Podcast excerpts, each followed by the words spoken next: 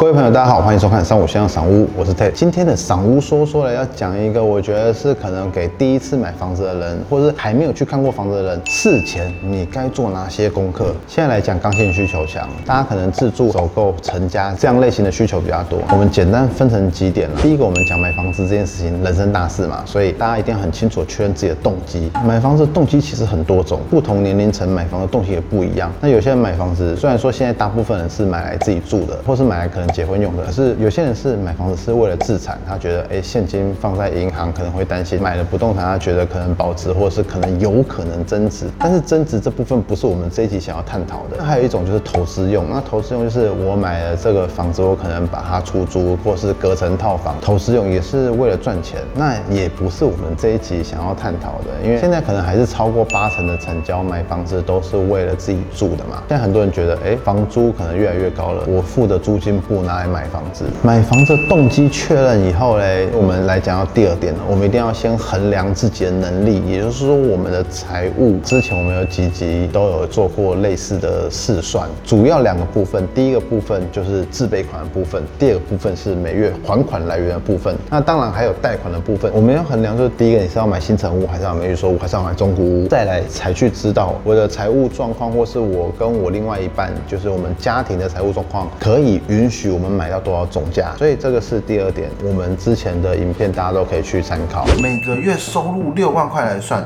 三分之一拿来付房贷，每个月是两万。双薪家庭的话，每个月是四万，每个月四万块就是你贷款一千到一千两百万的三十年，每个月要付的贷款金额。之前的影片都是举一个数字去做举例，那如果你们觉得要高要低，自己就是去换算。第三点，买房子有很多很多需要考虑的因素。其实我自己觉得，我们现在的频道就已经提供了非常完整的资讯，还有大家要做的功课。也借这个机会跟大家分享，是说我们节目要怎么看。之前可能有过买房子经验的啊，或是有一些从业人员可能会跟大家说啊，你要买房子，你就是先看个三十间、五十间，你就都不要管要不要买，你就是看了三十间、五十间，然后看出心得来，你就会比较有自己的想法，你要买什么样的房子啊？我们这个频道三五香香散屋就是希望做这个东西，大家只要在网络上看完，你就有一个心里面大概了。我们的赏屋影片啊，就是你看到我们 YouTube 里面说桃红色框框的有没有？那桃红色框框里面全部都是赏屋影片，它可能有十几分钟，甚至到二十来分钟的影片，每一支影片都在讲的个案，几乎是浓缩了这个销售的过程。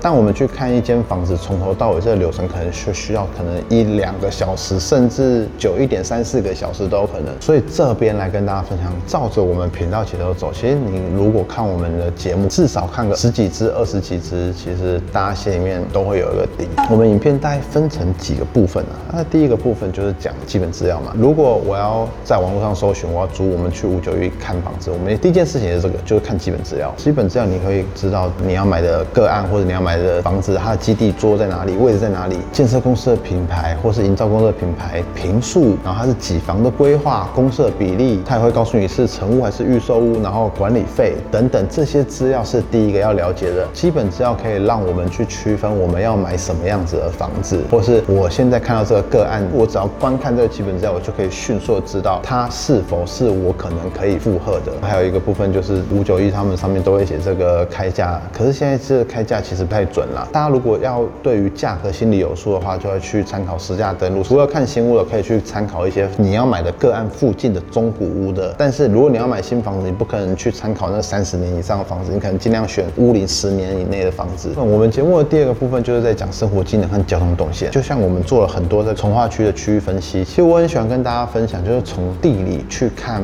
一个建案的位置。应该说现在大部分的建案他会跟你说，哦，离捷运站多近，离闹区多近，这是他们所谓地理位置。但是我觉得整个地理位置是要从地图上面来看的，包含整体的所谓我们讲这个交通动线。交通动线的话，当然它还涵盖了不管是高速公路还是快速道路，哦，公车、捷运、火车，反正各式各样的交通工具，反正就是在诉说这个区域它整体的交通活不活络。再来就讲到生活机能，毕竟这食衣住行就我们有很多的生活要采买，不管是什么便利商店啊、超市啊、大卖场，然后或者是一些小吃店啊、麦当劳啊、星巴克啊，或者是附近有没有银行、农会啊？诶，这个各行各业可能需要的是不一样的，我们都会讲到这个生活机能，可以看很多种。再就是讲到公园和校园，就是休闲的部分嘛。我总要有我假日可以呼吸、运动啊，或是走路的一个地方。校园的部分就是学区嘛，就是如果我们有小孩子的话，他未来是怎么安排？这个学区部分，通常我跟大家说要考虑的就是呃国小和国中，因为高中和大学毕竟小孩子长大了嘛，那他们就活动范围啊就广了嘛，因为就会搭公车、搭捷运了，所以大家首重就是国小和国中这个区域范啊。在节目第三种嘞，会讲整体的环境啊，就是讲环境公社啊，或者是建材和工法。当然这个可能跟建设公司或营造公司的品牌都有关系。主要这一块的话，就是看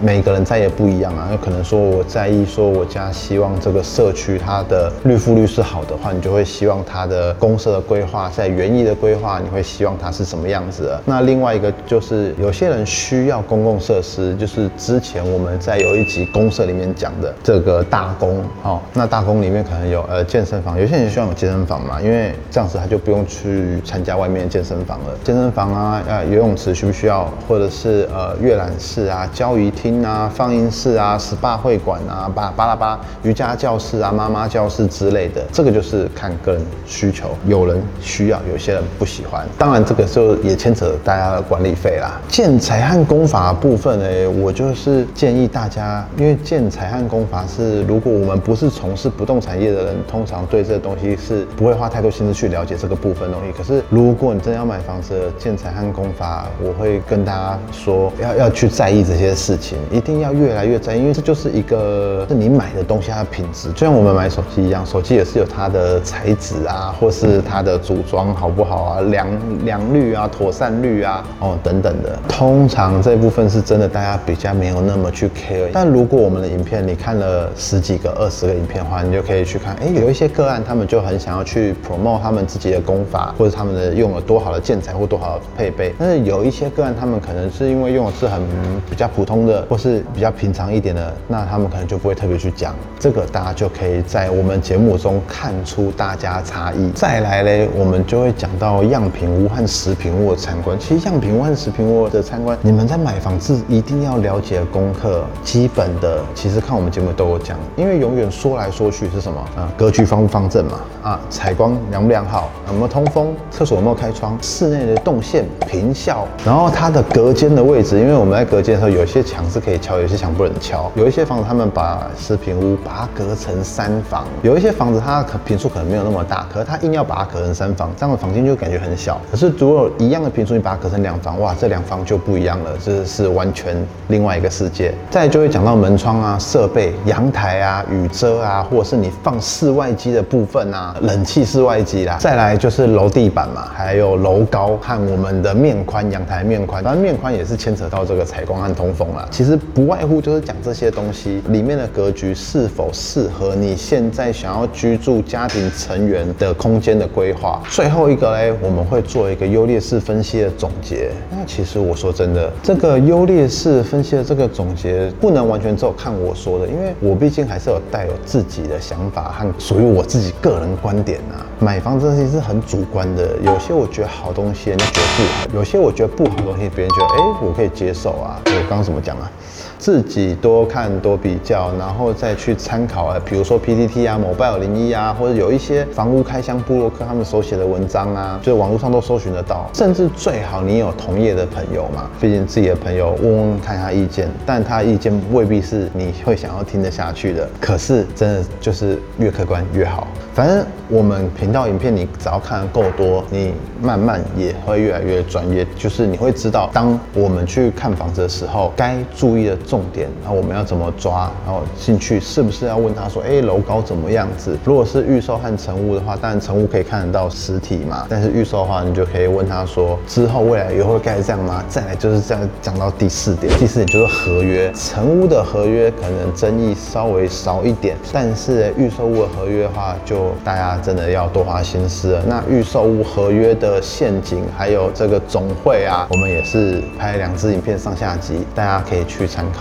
反正合约就是你最后一关了，就是你前前后后你该做的功课这些东西，你就是真的不厌其烦。你要花一辈子最大条的一条钱的时候，就是这个时候了。总之，买房子是件非常复杂的事情，你可以看很多很多的资料，去很多很多的论坛，当然还有我们自己一家三五香商务的影片嘛，也不是要教大家去冲点击，可是如果你真的要买房子，你就是把这些影片，每一次影片都把它看完。很多粉丝都有传传讯给我，他说，哎，他们就是看了我们的影片，然后就越来越了解，然后最后才知道怎么去选择自己的产品的。但我们做节目还是希望可以帮助到大家。我们今天分享到这边，如果你真的要买房子，或者是你有朋友要买房子，记得把影片传给他看。好，我们今天的播报就到这边，谢谢大家的收听。喜欢我们播报和喜欢我们节目的朋友们，记得订阅我们以及 YouTube 频道，或是加入三五先生赏屋脸书的讨论区，大家在那边可以良善的互动交流。大家再见，拜拜。